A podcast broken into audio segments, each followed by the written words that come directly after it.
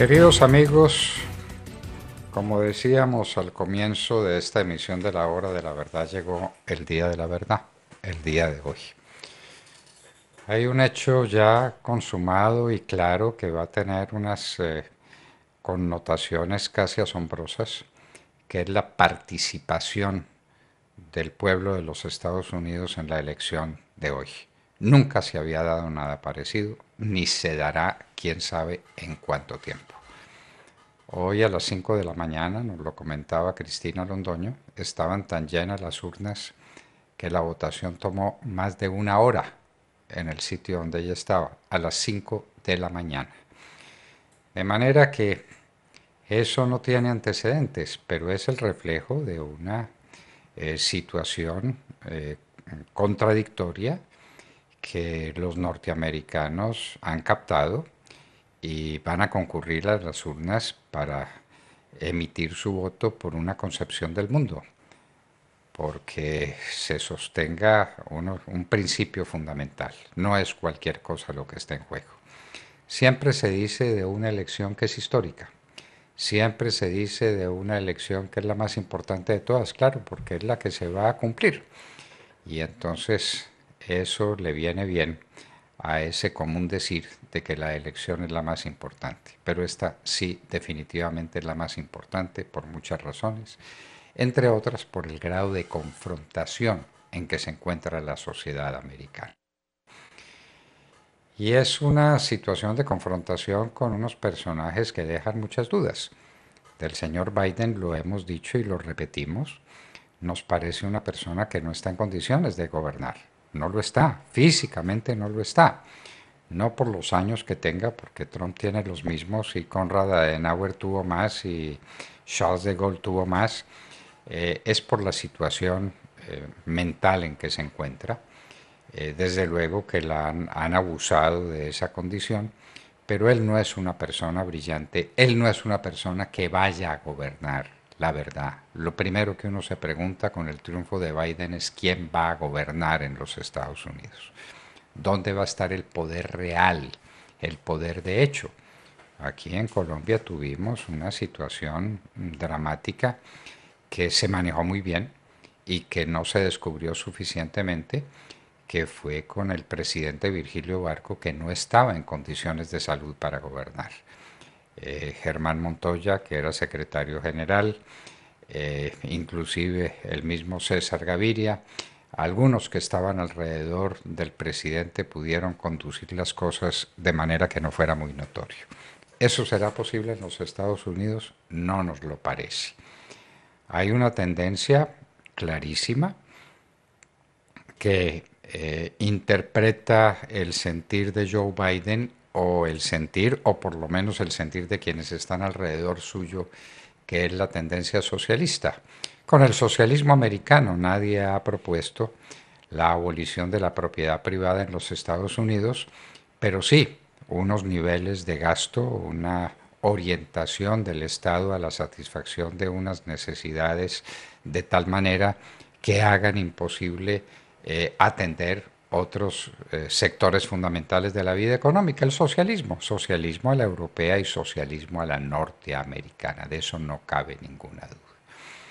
Gran dificultad interpretar a la señora Kamala Harris, la candidata a la vicepresidencia, quien podría tener un enorme poder o quizás no tanto.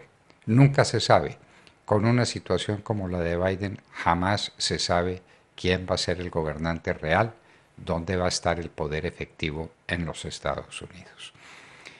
El presidente Trump deja cuatro años de gobierno con unas realizaciones fantásticas en muchos aspectos de la vida del país, otras que lo son menos y otras eh, que tienen eh, su expresión en aristas de la personalidad del hoy candidato, pero al mismo tiempo presidente que enturbian eh, su proceso electoral y lo dificultan extraordinariamente. Este tema de la pandemia, por ejemplo, ¿cómo va a funcionar? La pandemia ha sido un desastre para los Estados Unidos. Hoy estamos hablando de un contagio cercano a las 100.000 personas por día. Tuvo la culpa el presidente Trump de esa multiplicación eh, gigantesca del coronavirus y de la incidencia que ha tenido en el pueblo americano. La realidad es que el proceso económico, que era uno de los más brillantes en la historia de los Estados Unidos, quedó detenido y quedó en dificultades supremamente serias que ya veremos cómo acaban de superarse. Los últimos datos económicos son buenos, eso ayuda al presidente Trump, no cabe ninguna duda, como hunde al presidente una mala condición económica. Recordamos al señor Bush padre, a quien le faltaron ocho días para ganar las elecciones. Ocho días después de que las perdiera, aparecieron eh, datos económicos que lo hubieran rescatado del infortunio de una derrota. Pero en fin, la cuestión es esa. El problema internacional es de una importancia tremenda. ¿Quién va a manejar las relaciones internacionales? ¿Con cuáles criterios? Nos preguntamos desde estos países en desarrollo cuál sería la posición del señor Biden. Ya tenemos noticia de cuál ha sido la posición del señor Trump. No eh, no siempre tan firme con el desarrollo de estos pueblos como la quisiéramos, pero que puede ser muy distante de lo que Biden finalmente ejecuten como política de gobierno. Esto significa, en plata blanca, queridos amigos, que no la suerte de los Estados Unidos, la suerte del mundo se está jugando hoy. ¿Cómo será el mundo con un partido demócrata prosocialista? ¿Cómo serán los Estados Unidos gobernando por unas fuerzas que no se saben exactamente de dónde provienen y cuál es la magnitud de su influencia. ¿Cómo sería todo aquello? Para preguntarlo. ¿Cómo sería un segundo mandato del presidente Trump? Todas inquietudes que saltan a la vista en las que está en juego el porvenir de la humanidad. Los Estados Unidos son la primera potencia del mundo, en todos los aspectos, en todos los sentidos no solamente porque es la más rica, es que es la más productiva, la más industrializada, de donde surgen las grandes ideas, los grandes puntos de vista sobre el porvenir de la humanidad nacen en los Estados Unidos. Eso no es poca cosa. Y esa elección final ya comenzó. Ya comenzó desde mucho antes. Es que teníamos andábamos por el lado de 100 millones de votos que se habían depositado antes del día de hoy, que es supuestamente el día electoral.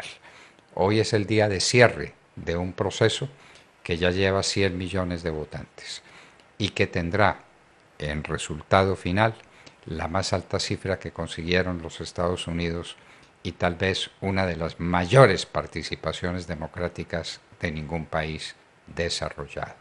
La elección de hoy, señores, no es cualquier cosa. En la elección de hoy se está jugando el futuro no solamente de los Estados Unidos, también del mundo.